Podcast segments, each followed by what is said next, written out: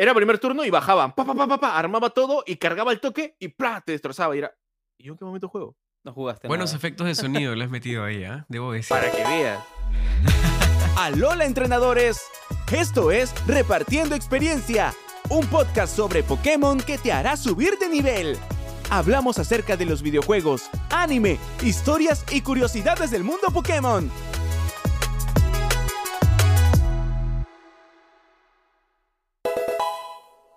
Buenos días, buenas tardes, buenas noches, no importa la hora en que nos estén escuchando, a otro episodio de Repartiendo Experiencia.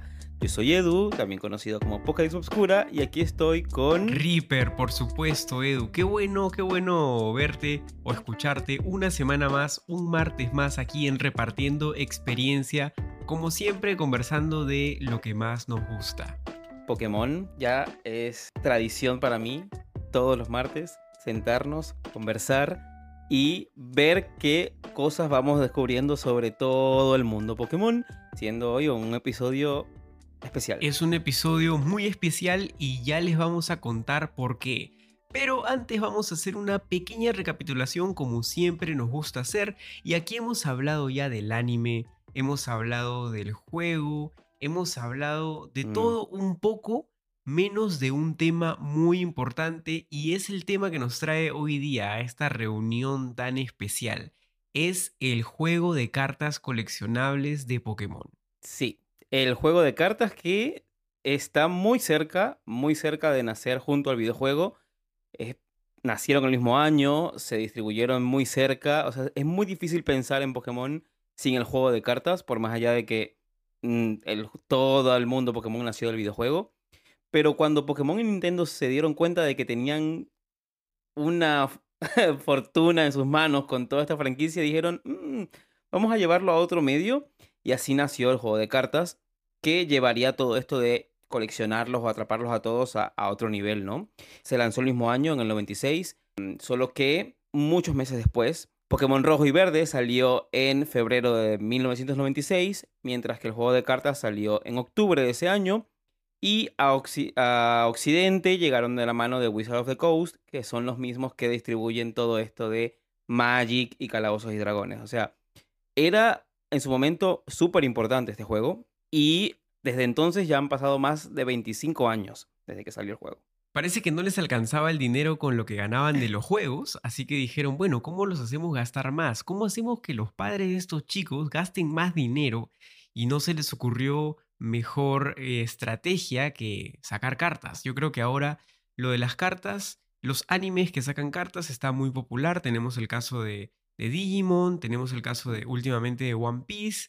Bueno, Yu-Gi-Oh, por supuesto, ¿no?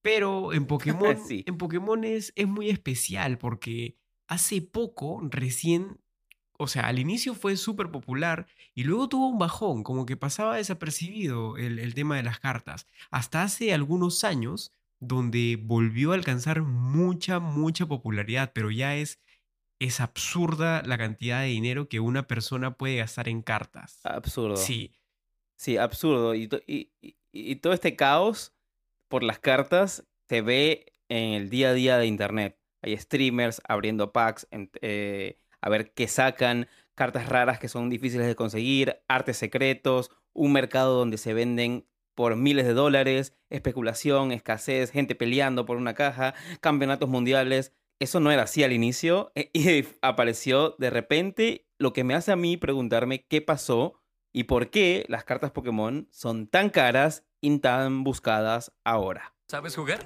Ah, no sé tanto. Estás en buenas manos. Inicia con un mazo de 60 cartas, roba 7. En el tablero tienes un Pokémon activo y 6 cartas de premio, aparte de la banca. Unes la energía y evolucionas. Si derrotas a un Pokémon del rival, tomas una carta de premio. Cuando tengas 6 o tu rival ya no tenga ningún Pokémon en juego, ¡tú ganas! Si quieres, te repito. No, te entendí. Juguemos. Soy Eva. Joshua. Pero bueno, Edu, a ver, yo colecciono cartas, sí. Eh, Estos últimos, sé. últimos años he estado comprando los sets que salían y también hay diferentes tipos de productos. No juego. Sé cómo jugar básicamente Mm. por el, por, digamos, el, la aplicación que tienen. He aprendido, pero nunca le he dedicado el tiempo para, ¿no? Jugarlo competitivamente. Pero sí tenemos hoy día a alguien que juega y juega mucho. Sí, yo te dije que tenemos que invitarlo porque yo no sé nada del juego tampoco. Me gustan las cartas, no las colecciono, pero él no solamente las colecciona, sino que también sabe jugar el juego. Por eso decidimos invitar a alguien que sabe de las cartas y acá tenemos a Andrés, también conocido como Pokedrew. ¿Qué tal? ¿Cómo están, amigos? Gracias por invitarme a su programa el día de hoy. No, bienvenido, bienvenido. En un poco de contexto para todos los que nos escuchan. Andrés es coleccionista, Pokémon, fanático de Pokémon, TikToker, eh, actor, locutor y quizá lo hayan escuchado en la intro de todos los episodios del podcast. Así que van a, van a escuchar una voz conocida dentro de todo. Es verdad, es verdad. Bienvenido. Hola, gracias por estar, eh, bueno, por darme esta invitación, por estar eh, con ustedes en este episodio sobre las cartas de Pokémon, el TCG o el Trading Card Game en inglés. Estoy a su disposición. Gracias, porque aquí tenemos un montón de preguntas que hacerte. Primero, agradecerte por la intro hermosa que tenemos. Nos encanta y hemos recibido muchos comentarios muy bonitos sobre la intro, así que te lo agradecemos Sí. mucho. Y también, como te digo, ¿no? Tenemos un montón de preguntas acerca de las cartas en general, por qué son tan caras, acerca del juego competitivo. Cuéntanos, ¿desde hace cuánto coleccionas cartas? Tuve un primer acercamiento a las cartas, o sea, ya las conocía, pero tuve un primer acercamiento Claro. a las cartas por allá cuando tenía que 19. Y porque a mí siempre me ha gustado Pokémon, y entonces un primo mío en ese momento me regaló un sobre de Pokémon, entonces bacán. Entonces dije, wow, chévere, qué chévere. Le dije, mira, acá el sobrecito lo abrí, vi las cartas que me tocó, y justo me tocó una full art también. Y me llamó el, el coleccionar, pero quedó ahí por un tema de, de presupuesto, que ya más adelante vamos a hablar de Oh, presupuesto. sí, importante. Este, aunque en esa época no estaba tan caro, ¿ah? Pero ya más llegando a pandemia y me acerqué de vuelta a las cartas. Entonces Mm. comencé a comprar primero sueltos, unos sobres, luego comencé a comprar los paquetes, luego las CTVs y así sucesivamente, ¿no? Y de lleno ya me metí as- eh, en pandemia prácticamente, 2020. O sea, en 2020 empezaste con seriamente Sí. a entrar al mundo de las cartas, porque al menos, no sé si Reaper eh, le pasa igual, yo conozco las cartas desde que salió el juego, desde niño, pero nunca las coleccioné, solo compraba de vez en cuando algún sobre, hubo un tiempo que ni, ni sabía que existían, o sea, como que desaparecieron de, de- de mi radar, y si me, si me dices para jugar, te diría que no, porque no tengo ni idea de cómo se juega. Al menos en la nueva versión, Claro. no entiendo cómo se juega. Entonces sí siento que muchos como que no comenzamos con el juego por el juego, ¿no? Sino más por Pokémon, porque Sí. lo conocemos y, y nos gustan los personajes y no mucho más. Claro, totalmente. De hecho, yo, yo retomé por una cuestión de el arte de las cartas. Claro, a mí también me, me encantan y me gusta que hay unas que son secretas y no sé qué, Exacto. algo así. Eso me encanta, pero luego miras el resto de la carta y hay un montón de ataques e instrucciones que ni idea. Me parece muy curioso que todos de alguna forma entramos a las cartas sin saber jugar. Más bien es como porque son lindas y ya. no sé si todos, pero yo creo que de repente la gran mayoría ha entrado por, por ver el arte de las cartas, las figuras, ¿no? Que Claro. las tienes a la mano, la textura, ah, qué bacán, porque son distintas. Creo que también, aparte de, de eso, o sea, ¿qué crees que ha sido lo que ha causado este nuevo boom de las cartas? Porque hubo un momento en el que los youtubers y los streamers comenzaron a abrir sobres. Yo recuerdo cuando salió la noticia de que Logan Paul entró a una pelea con una carta de Charizard en el pecho, enmarcada, y que la carta Sí. estaba valorizada en no sé cuántos millones de dólares. Ahí voy a, voy a hacer la corrección. Era una carta de Pikachu. Ah, ok. ¿Cuál es? ¿El Pikachu ilustrador? Sí, y es una carta cara. Ah, ok, esa es la más cara. Sí. Entonces, claro, eh, yo creo que va por ahí justo lo que, lo que mencionas. De hecho, Logan Paul fue uno de los primeros, por así decirlo, que regresó a, a las cartas, ¿no? Porque por ahí habían youtubers que mm, de la nada comenzaron a abrir sobres y se comenzó ahí a Mm. volver a entrar a la moda. Entonces yo creo que por ahí fue el boom. Y de hecho, en pandemia también ha sido más el boom el regreso de Pokémon. ¿no? Claro. Y eso ha hecho también que aumente el precio bastante. Pero ha aumentado mucho, mucho el precio de, de algunas cartas. Total. O sea, a veces me parece hasta ridículo el, el precio que pueden tener algunas, porque realmente pasan los miles de dólares, tío. Eso es, es un Sí. abuso por un pedazo de cartón, ¿no? No, y hay que aclarar que eh, estamos hablando de que esto es como algo nuevo y porque, o sea, el juego de cartas está desde el 96, o sea, nunca se fue. Tampoco es que desapareció, Claro. el juego siempre siguió Ajá. y fue hace- hasta un par de años que se repopularizó, pero es que no es que no es que estaba dormido, no es que dejó de existir, o sea, el juego siempre existió. Sí, Solo que no, no, no costaba tanto. eh, los coleccionistas eran un poco más callados al respecto. mm, O sea, de repente fue e- este Logan Paul y otros youtubers que empezaron a hacer más ruido alrededor de eso. Y creo que eso me lleva a la siguiente pregunta que es, ok, se subieron los precios, pero ¿por qué? ¿Por qué son tan caros los precios? ¿Tenemos una lógica detrás de eso o, o no? Veámoslo así. Eh, claro, estas personas, estos youtubers que abrían sobres, lo hacían por una cuestión de coleccionismo. Entonces comenzaban a abrir sobres de primeras expansiones, no como el Charizard, Mm. o expansiones del Team Rocket, cosas por el estilo. Donde, claro, ya no consigues así nomás los sobres. Entonces, comprarte una, una booster box te salía miles de dólares, posiblemente, o mil dólares, algo por el estilo. Y cada sobre costaba casi lo mismo. Entonces, las- Claro, por todo lo que podía tener adentro. e incluso las cartas comunes podrían costar también algo, ¿no? Algo, no tanto, pero algo valioso. Eh, entonces, Estamos hablando de cartas del, del 2000, ¿no? Como O cartas antes. del Entonces, 2000. mira, bueno, o- claro. acá la gente nos va a escuchar, pero no me va, no me va a ver. Por acá tengo una caja donde tengo cartas antiguas y que llegaron a mis manos Oh, porque un amigo se fue a Estados Unidos y su tía tenía todo un, como un álbum lleno de las cartas. Un tesoro. Y me mandó una un foto y tesoro. me dijo, escúchame, yo sé que a ti te gusta Pokémon y tú coleccionas cartas. Mi tía va a votar esto. Y lo va a votar. Yo no colecciono. Cuando vaya y cuando regrese, si quieres, te lo regalo. Ya, le dije. Escúchame, hay un montón de cartas acá antiguas. hay Zapdos del Team Rocket de Giovanni. Ah, mira. Hay este, Flareon, Jolteon y Vaporeon eh, del Team Rocket, Dark, Dark Vaporeon. Entonces, hay cosas súper antiguas, de primera, o sea, primera edición, de First Edition también, y que los tengo acá, que por ratos digo, "Mm, las voy a vender, por ratos digo, no, las voy a conservar. Entonces, Pero, ¿y te has fijado, has preguntado o has visto en internet el precio de alguna de esas? ¿Sabes cuál es la más cara que tienes ahí? ¿Y cuál es la más cara que tienes? Mira, él me pasó cartas que son, entre comillas, como- que no tienen brillo, pero son este, rebuscadas. Pero entre Mm. esas, también me pasó algunas japonesas que consiguieron, no sé de dónde, de, de que de los gachapones, pero de 2000, del 90 y pico, que Claro. son difíciles de conseguir. Y hay una de Pikachu en un arte súper, no es tal cual el anime, pero es como que medio deformadito, etcétera. Ah, y sí. la carta está como, o sea, tranquilamente la puedes vender eh, 250, 300, 400 sí, dólares. Uh, A mi, a mi, a mi Uh, pata yo le dije, Cholo, pero este, ¿qué tesoro me has regalado? Él me dijo, ya, tranquilo, me, invita, me invitas a algo cuando vaya. Ah, bueno, ya está.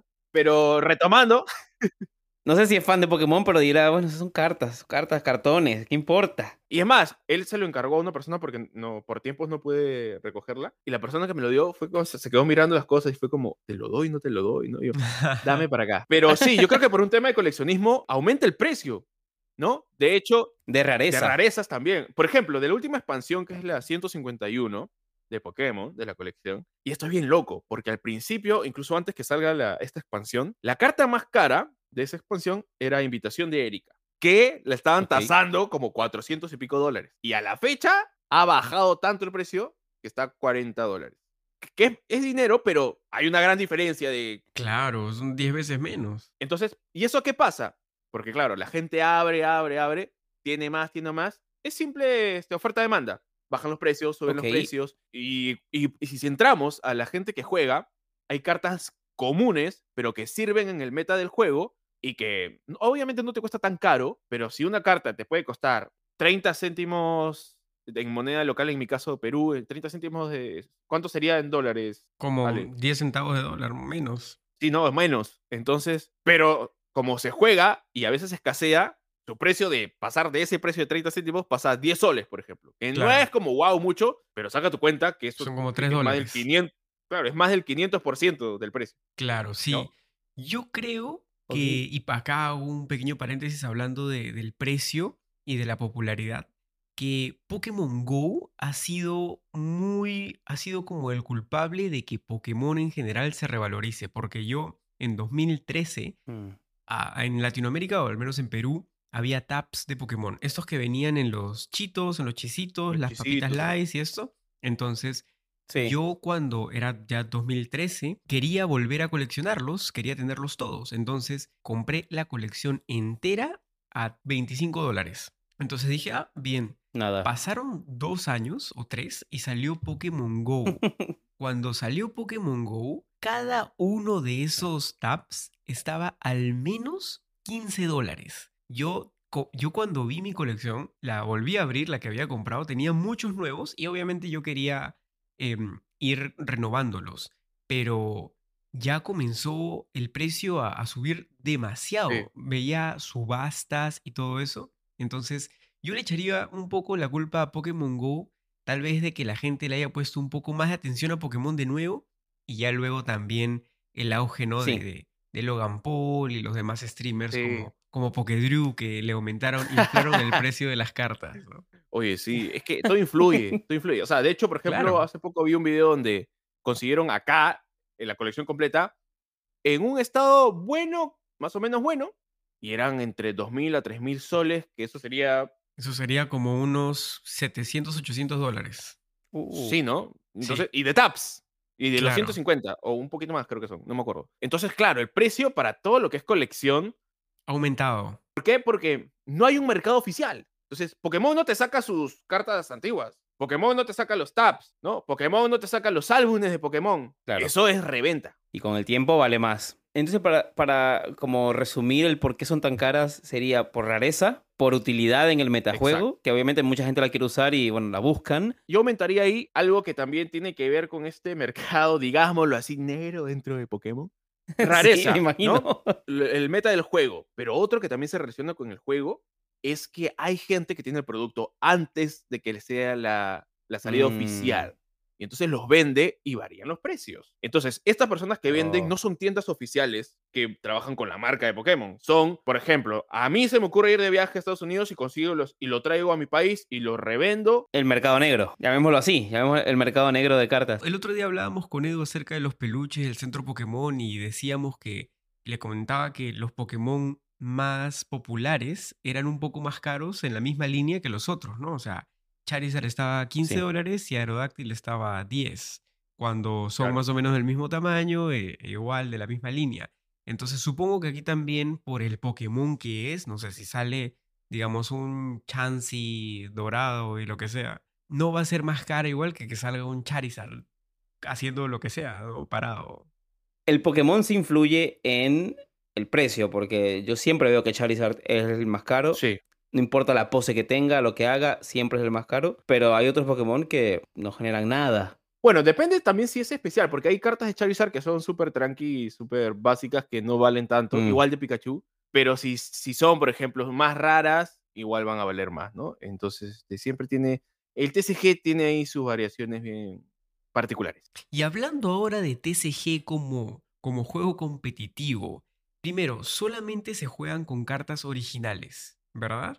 Yo no Sí. puedo imprimir una carta de Charizard y ponerme a jugar con eso. Puedes, pero no en un torneo oficial. Si yo imprimo la carta, porque hay gente que imprime, imprime las cartas para jugar y para testear, probar las cartas en un juego para saber si funcionan o no. Después invertir el dinero en buscarla o... Totalmente. Pero entonces, primero, ¿cuántos sets salen al año? Yo amo Pokémon, yo sé que ustedes también y los que nos escuchan también, pero mi sabio consejo es que si van a coleccionar, primero empiecen por algún Pokémon que quieran coleccionar, ¿no? Porque si vas a centrarte en coleccionar toda la expansión que sale y todas y la más rara va a salir muy caro porque al año salen mínimo cuatro expansiones, Y sin contar las especiales. sin contar las especiales. Entonces, por Claro. ejemplo, este año Uf. salió Scarlet and Violet. Escúchame, ni bien salió unos días antes de que salga, ya estaban haciendo la promoción de 151. No, perdón, de Obsidian Flames. Todo de Obsidian Flames salió ahí nomás 151, que es una especie. Ahora viene la de Paradox. Pokémon no te da respiro. Y no le da respiro a tu, a tu A billete la tampoco. billetera, no, tampoco. Pero esto cambió, porque hace años no era así, ¿no? Eh, Se, se ve que la claro. popularidad de, de las cartas eh, le dio más energía a Pokémon Company y dijo, ok, tenemos que sacar mucho más porque hay mucha demanda. Claro. Porque recuerdo antes, en el 2000, con suerte, eran una o dos expansiones y no mucho más. El juego se mantenía bastante simple. Ahora, de verdad, es, es difícil llevarle el ritmo, Sí, incluso a, a- a las cartas. totalmente. Es, es un negocio. Es un negocio y lo que van a buscar es, es lucrar y ya está. Eh, y de hecho, para tú jugar, en las partes de abajo de las cartas hay como letritas que son de las expansiones. Entonces, por ejemplo, ahora solamente pueden jugar de la E hasta la actual, que es la G. Entonces, las D, que son del 2021 para atrás, o sea, yo no puedo jugar con esas cartas. Entonces, te sirven de, de colección. O sea que sirven las cartas de, digamos, dos o tres años para acá, Claro, para jugar competitivamente en un torneo oficial. exacto. Ahora, yo tengo una pregunta. A ver, es un cartón y digamos, las de Yu-Gi-Oh, por ejemplo, tienen un... ¿Cómo? Es un cartón. Las cartas de Pokémon son cartones. Pero a ver, las de Yu-Gi-Oh, por ejemplo, tienen un cuadradito en una esquina que es como Ah, ya. doradito y así Para ver si es original. es original. Claro, pero, por ejemplo, ¿no? En Pokémon, los po- el, el videojuego, antes Claro. de un torneo oficial, algunos pasan por un check, no, no recuerdo cómo se llama, pero ven si tus Pokémon son legítimamente hechos o no. Entonces, si les sale que no, Sí. te eliminan del torneo. Pero Claro. aquí, siendo Ah, en la Switch. cartas, claro, en la Switch, ¿no? Último- en este claro. último mundial hubo muchas descalificaciones por tener Pokémon ilegales hechos a base de, de programas de computadora, no criados, ¿no? Entonces, aquí, teniendo la tarjeta en físico, ¿hay alguna manera de reconocer si es original o no? al ojo sacas si es original o, o falsa, por el tipo de textura, por el brillo, por el grosor, el tipo de, de cartón. O sea, claro, es cartón, pero hay un tipo de, ¿no? Entonces, hay cartas falsas que tú las pones al costado y dices, ya, esta Es es, un falsa. cartón bueno. Es un cartón bueno, claro. Estás pagando por un cartón bueno. Este, entonces, el tipo de corte que tiene cada carta también. Entonces, varía y el brillo. Por ejemplo, hay cartas, las cartas B, que son como más, tienen más arte Más en toda la carta. en todo el- claro. ¿no? Pero tiene un, un- un brillo por ahí que no es totalmente mate, o sea, no es mate, pero tiene un brillo, pero no es tan brilloso. Entonces las cartas falsas no llegan a, a falsificar tanto ese brillo. Entonces hay unos que le hacen súper mate y es como ya se nota que es falso.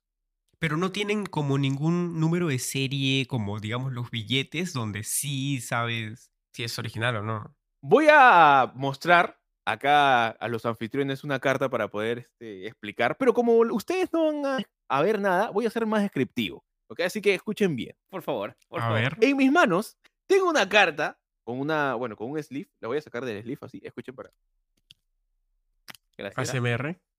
ACMR. Eh, y tengo acá una cartita justo de Mewtwo, la, la alternativa de esta expansión, Uy, ok. de la última. Ok. Uf, Entonces, Buenísima. Falsificarlo va a ser complicado por el tipo de brillo, por el tipo de arte. Te das cuenta en los colores, puedes Claro. comparar, ¿no? Ahora, acá abajo hay, o sea, la letra de la expansión, eh, la la abreviatura de la expansión y el número de carta y sus rares. Cuando tú ves una falsa, normalmente esos numeritos son otros. Entonces ahí ya sacas en cuenta que es falso. O, Cualquiera. o de ok. repente son más delgaditas o el gruesor es distinto. Pero, dato curioso, es, esos datos, incluso, incluso los nombres, etcétera, varían según el lenguaje de la carta. O sea, si es en español, por ahí varía un poquito. Si es en inglés, varía un poquito. Si es en francés, en portugués, varía un poquito. Esta carta, por ejemplo, que yo tengo, es un saludo para, para mi hermano Rafiki, que también es coleccionista de cartas, juega, y él me trajo el booster box de la caja de 131 de Japón, pero era, si no me equivoco, de Indonesia la expansión, Sí. era indonés. Y bueno, también hay un tema ahí que es, eh, normalmente las cartas en español y en inglés son las más buscadas por el juego, ¿no? Las cartas en otros idiomas se dejan un poco de lado porque normalmente no se coleccionan, pero en verdad no varía nada solo el idioma. Son esos detalles, ¿no? Bueno, siguiendo. Hay gente, por ejemplo, y esto lo he visto en videos de TikTok, en video de YouTube, ¿no? Donde dice, bueno, ¿quieres comprobar si tu tarjeta es original? Bueno, mira, agarra tu carta y córtela a la mitad. Si ves que entre el cartoncito hay una línea roja, es original. Y es como, Ah, eh, ya, y, y si no, tengo, no sirve eso. claro, y si tengo un Charizard alternativo, vi, A Y lo corto si y es no me sirve. original. Y si en la- los torneos locales, porque en, los en el mundial supongo que sí, pero en los torneos locales hay estos tipo, no recuerdo el nombre exactamente, sé que es con check, pero como que te revisan la carta que tienes. Normalmente, para entrar a un torneo, tienes que hacer. Tienes que registrar tu deck primero. Ok. Entonces tienes que sentarte y si no es a mano, es a en la- tu computador, tu celular, lo que sea. Tienes que poner carta por carta. ¿Cómo es? Ok, y entonces, aquí viene la pregunta. Tú puedes jugar con un, o sea, por ejemplo, cuando se juega BGC, cambias de equipo cada torneo. No te cuesta mucho tampoco. Pero aquí, con las cartas, te mantienes con un mismo deck durante todo un año, toda una temporada. Depende de la persona. No es obligatorio. No es obligatorio, claro. Dentro del torneo no puedes cambiar tu deck. Claro, no. Pero después. Pero si hablamos de diferentes torneos, Sí. tú puedes jugar con las barajas que quieras. O sea, O tú sea, puedes sí. jugar, por ejemplo, Sol Rock Lunaton. En la siguiente puedes jugar otra baraja que sea Decidueye. En el siguiente puedes jugar una baraja que sea Inteleon. Eso sí, Puedes pero variar. por ejemplo, uno cambia de equipo en BGC para, porque ya la gente sabe qué juegas y cómo lo juegas. Pero en TCG es común porque, a ver, es una inversión. Y ahorita te voy a preguntar cuánto cuesta más o menos un, un mazo, pero es una inversión y yo no voy a estar cambiando de, de mazo cada semana, ¿no? Entonces, normalmente una persona que compite juega el mismo deck durante, no sé, cuánto tiempo, una temporada. O sea, normalmente sí le hacen por ahí modificaciones pequeñas a su mismo deck, ¿no? Para agilizar cosas porque vienen nuevas cartas en nueva expansión y por ahí se habilita esa nueva expansión para jugar. Pero depende, depende del jugador. Entonces, por ejemplo, a mí el año pasado probaba y jugaba con Sol Rock Lunaton y a la siguiente fecha, eh, o sea, la siguiente semana había otro y jugaba con Decidueye porque quería probar. O sea, porque yo fui a ese torneo no con la intención de ya, quiero ganar siempre, sino voy a probar las cartas para ver qué me funciona. Claro. Es, pero claro, ahí la ventaja es de la gente que compra un montón y que colecciona porque tienes un montón de, digámoslo así, fosa. Fosa, dígase, a las cartas que no son bonitas o valiosas, etcétera, ¿no? para coleccionar, pero te sirven para jugar, ¿no? Pero claro, hay gente que también le invierte y dice, ya, yo puedo tener mi deck de Chempao. Puedo conseguirme un Chempa- eh, Chempaos X normales, Excalibur normal, normales, todo lo que necesito es normal. Pero hay gente que se da su lujo y dice, no, no, no, yo quiero mis Chempaos en arte alternativo. Alternativo. Yo quiero- claro. Yo quiero mis Ultra Ball, las cuatro, que se pueden usar en doradas. Quiero intimidar, quiero intimidar. Y hay gente que juega así. Eso sería el equivalente a los Shinies, por ejemplo. Por ejemplo, ¿no? Puede ser. Claro. En en un VGC. En una partida de VGC. Como, bueno, yo tengo mi Pokémon, pero lo tengo Shiny, porque vale Claro. más. Claro. Claro, te costó tu tiempo o criarlo. En cambio acá es, me costó, ma- me costó mi plata conseguirme estas cartas. No sé si. No, no recuerdo el deck del último campeón mundial. No sé si fue el deck de Mew. Pero, por Ah, ejemplo, sé que el de Mew ha sido muy, muy popular en este meta. Entonces, Odio por ese ejemplo, deck. ese. Por ejemplo, justo ese. Más o menos, ¿cuánto cuesta tener todas esas cartas físicas? Yo no jugué el deck de Mew porque le agarré cólera. Porque es muy rápido. O sea, era primer turno y bajaban. Pa, pa, pa, pa, pa, armaba todo y cargaba el toque y ¡plá! te destrozaba. Y era. ¿Y yo en qué momento juego? No jugaste Buenos nada. efectos de sonido le has metido ahí, ¿ah? Debo decir. Para que veas. Pero, por ejemplo, si lo quieres en artes tranquis, hay gente que vendía el deck a. Por ahí he visto que era 150 soles, 200, 150. Que más o menos son 50 dólares. Sí, sí, sí. Y si lo querías en artes más, pucha, ya. Eso multiplícalo por dos o por tres. Ok, ¿No? ok. Este, varía. Mientras, mientras estamos hablando de todo esto, escucho mucho decks de Lunaton, deck de Mew. De, eh, quiero entender un poco mejor eso. Ah, ¿Los decks se arman alrededor de un Pokémon o de una pareja de Pokémon? Porque sé que, que los decks son de 60 cartas, un montón de cartas. Pero quiero entender cómo gira alrededor de un Pokémon. Entiendo que hay sinergias. Más o menos, ¿cómo, cómo armarías yo? Cómo, em- ¿Cómo empezaría a armar a- yo un deck? ¿Elijo un Pokémon que me guste y empiezo a trabajar alrededor de él? ¿O cómo? Tiene 60 cartas y suena un montón, pero también, o sea, no Ajá. puedes tener, por ejemplo, Pokémon de diferentes tipos, ¿no? Porque si tienes un Pokémon de fuego y otro psíquico, tendrías que compartir las energías, Claro. ¿no? Entonces, tienes que armarlo alrededor de un Pokémon, o por, por ejemplo, creo que aquí era, mencionaste que era Mew y Genesect, ¿no? Entonces, a Mew le metes energías psíquicas y me, no sé si, corrígeme, a Genesect también puedes, porque es normal, no sé. Depende de los pokés que uses. Porque hay pokés que tienen habilidades. Claro, ah, ok, ok. Ahora, y en el mundo del TCG, no solamente existe la energía de fuego, de agua, de electricidad, las básicas, sino que existen energías especiales. Entonces, hay energías especiales que tú le puedes meter, que una energía te equivalen a dos, o, Claro. o una energía la metes y tiene un efecto. Entonces, por ahí también tiene que ver. Entonces, hay, hay, hay bastante que aprender Ajá. eh, de eso. Sí, sí, sí, to- toma su tiempo. Entonces, eh, tienes, o sea, uno tiene que, que tomarse el tiempo y ver qué cosa te funciona. Entonces, yo puedo, por ejemplo, mira, hablemos de Greninja Radiante, ¿no? Radiant Greninja. Entonces, la habilidad de Greninja es que descarto una energía y saco dos de mi deck. Entonces, hay, hay gente que juega a un Greninja que no lo va a usar para atacar, posiblemente, y no se preocupa por, la energía, por las energías de agua, ¿no? Hay gente que sí, o que lo combina. Hay gente, por ejemplo, que combina Mm. eh, ciertos tipos eh, de Pokémon, por ejemplo, digamos el Vivarel, que su, que su habilidad es este, sacarla. Si tienes una carta en la mano o menos de cinco, tú sacas todas de la baraja hasta que complete cinco, ¿no? Entonces, hay gente que lo utiliza por el efecto y no por las energías o porque va a atacar. Por el Exacto, poder. ¿no? Entonces, Ok. tiene- o sea, ahí, ahí va variando. Pero si quieres seguir tus sueños, tienes que cumplirlos. tienes que gastar, tienes que desembolsar. Si quieres seguir Claro. tus sueños, tienes que hipotecar tu carro e irte a la tienda más cercana a comprarte tu Mew y tu Genesect, tío. Todo, es lo que todo es tienes cash, que cash, cash, cash. Pregúntale a Alejandro que se fue al Mundial de Japón. No me no quiero saber nada del Mundial de Japón, tío. Yo ahora estoy viviendo en la calle gracias a ese Mundial y a lo pero en la calle con mis 20 valió. peluches. Sí, claro que sí, claro, que sí. Soy como, soy como Ash, eh, estoy como Ash en la Claro. nieve con, con su Pokémon ahí. Así estoy Claro. durmiendo yo abajo del puente con mis peluches. Bueno, Andrés, tengo una última pregunta. claro. Creo que es la última pregunta. Tengo una pregunta que me parece un poco más A filosófica ver, uy. y reflexiva. Con todo esto que venimos hablando de que, bueno, hay, hay un grupo de personas que solamente busca las cartas por comprarlas y revenderlas, o, hay gente que las colecciona por, por el arte y no por el juego. Yo siento que el juego de cartas puede que esté perdiendo su esencia. ¿Por qué lo digo? Hay más coleccionistas que jugadores, a mi parecer. Hay coleccionistas que mm, no realmente le interesa la colección, sino revenderlo. Puede ser que eso esté pasando. Puede ser que esté perdiendo la esencia del juego de cartas y esté siendo otra cosa. Sí, hay una parte de que, claro, lucra, negocia, y es como se vuelve un poco tedioso. Es como, a mí me pasa también este, que iba a jugar y había gente que quería jugar, pero era muy picona. Eh, Como mal perdedor. claro, digámoslo ser. así, ¿no? Un mal, mal perdedor. Ok. Entonces, y hay gente que reniega y hay gente que pues, lo toma muy a pecho. Hay de ambas partes, pero creo que lo positivo siempre va a ser más. Siempre va a estar ahí. Siempre va a ser mejor. Claro.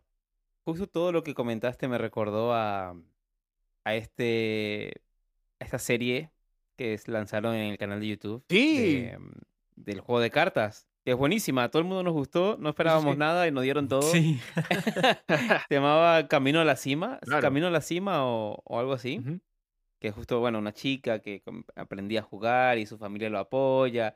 La verdad es que sí, sí, esa, serie me transmitió todo eso que, contaste. También creo que lo bueno es más.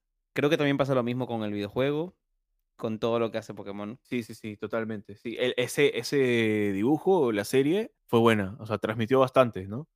Entonces, e- eso es lo bueno. Se ve cosas así. Y se ven familiares o papás que van a apoyar a sus hijos, etcétera. Entonces, eso es bien bacán. Está bueno, está bueno. Qué bueno que, que el juego de cartas se esté abriendo más a las familias y que Pokémon sea un poco más familiar para que así todos podamos seguir disfrutando de la franquicia que más queremos.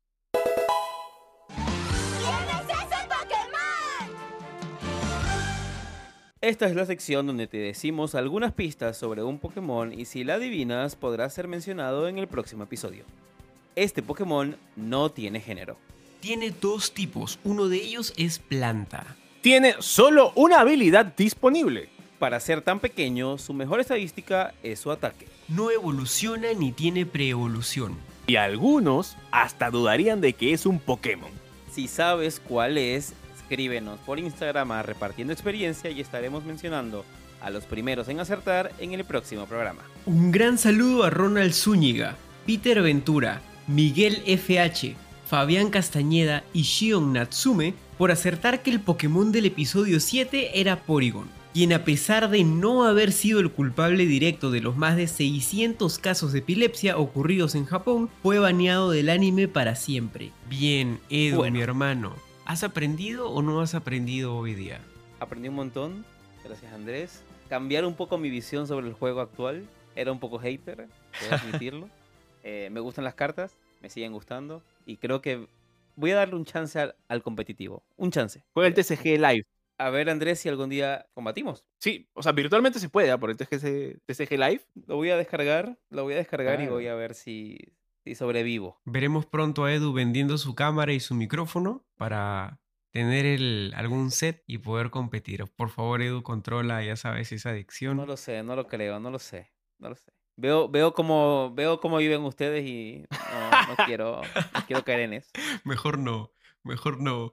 Pero bueno, Andrés, mi hermano, por favor, dile a toda nuestra audiencia dónde te pueden encontrar.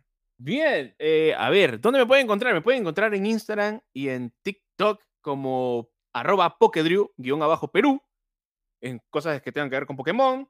Y también me pueden encontrar en, porque nosotros, bueno, yo también tengo un podcast con Rafiki, que ya lo tenemos el año pasado, pero es que estaba en Spotify y ahora ya lo hemos lanzado también en Instagram, que es arroba pokepodcast.off. ¿Ok? En Instagram y en Spotify está como Pokepodcast. Ahí hay un par de capítulos ya lanzados y hablamos sobre de todo un poco de Pokémon, del anime, del TCG, del BCG, de todo, todo lo que se les pueda ocurrir en la mente. Ahí también estamos hablando. Y, si- y si me quieren seguir así en el otro, como improvisador, actor, locutor, es arroba andres.mss. Ya está, nada más. Perfecto, muchas gracias Andrés por acompañarnos en este episodio. Ha sido el primer episodio con un invitado que tenemos. Ah, Me ha parecido, me ha parecido muy bien que Andrés, Andrés siendo la voz de nuestra introducción, sea el primer Tenía que invitado. ser el primero. Yeah. Tenía que Soy el primero. Soy como Bulbasaur o como Raidon o como muchos más. ¿Verdad? ¿Verdad? Ese es otro tema, ese es otro tema.